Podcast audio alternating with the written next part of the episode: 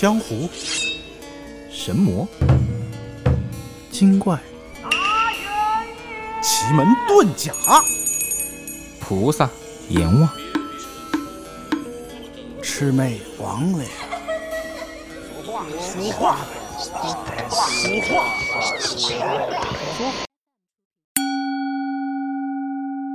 话话说，子不语，大乐圣人。我到洛阳出差的时候啊，借住在洛阳水陆庵的一个僧人家，法号叫做大乐上人，家里非常有钱。他有个邻居姓周，在县衙里面做衙役，家里面啊就非常的贫穷了。周某的上司啊，为人非常的贪婪，总是让他负责催收税租的事情。可是收来的钱呢，却总要被这个上司啊侵占挪用一些。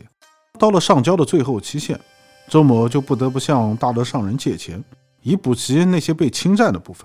好几年下来，已经欠下了七两银子。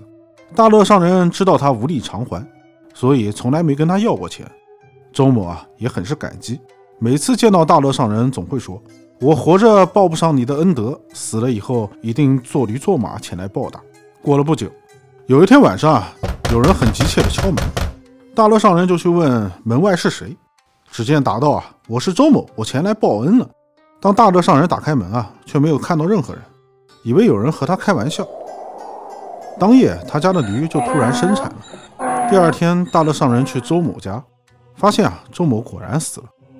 大乐上人来到驴子旁边，那个新产下的小驴抬头翘足，好像和他认识一样。大乐上人便把它养了一年。有一天啊，有个从山西来的客人啊，前来投诉，就很喜欢这头小驴。很想买下它，大乐上人自是不肯，但是啊，也不忍言明其中的缘故。客人便说道：“既然如此，把这个驴借我骑一下，我就去县里办个事。”大乐上人便应允了。客人骑上驴子之后啊，握住缰绳便笑了：“我是骗你的哟，我很喜欢这头驴，我大概估算了一下价格，把买驴的钱放在了你桌上。”说完啊，头也不回的便骑着驴走了。大乐上人也是无可奈何。回到房间一看，桌案上正放着白银七两，那正是周某欠他的钱。支付宝到账。